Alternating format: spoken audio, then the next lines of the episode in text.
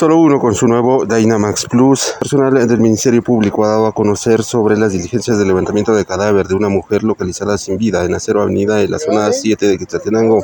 Es de mencionar que pues la misma eh, ha sido ya trasladada hacia la morgue del Instituto Nacional de Ciencias Forenses para determinar las causas reales del fallecimiento. Esto es lo que menciona el comunicador social de el Ministerio Público, sede central. El Ministerio Público, a través de la Fiscalía de Distrito de Quetzaltenango, fue informado aproximadamente a las 7 horas de la mañana por medio de agentes de la Policía Nacional Civil acerca del hallazgo de una persona fallecida a inmediaciones de la Cero Avenida de la zona 7 de Quetzaltenango.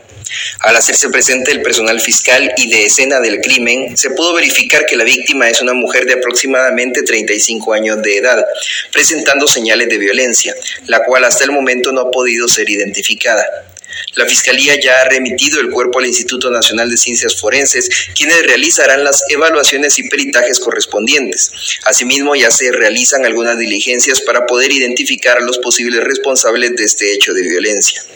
El procesamiento de la escena se realizó con el apoyo de la Fiscalía de Distrito y posteriormente el caso será remitido a la Fiscalía contra el Delito de Femicidio en la región Occidente, con sede en el departamento de Quetzaltenango, quienes son los competentes para conocer este tipo de casos. Con esta información retorno a cabina que gasolina te da más rendimiento.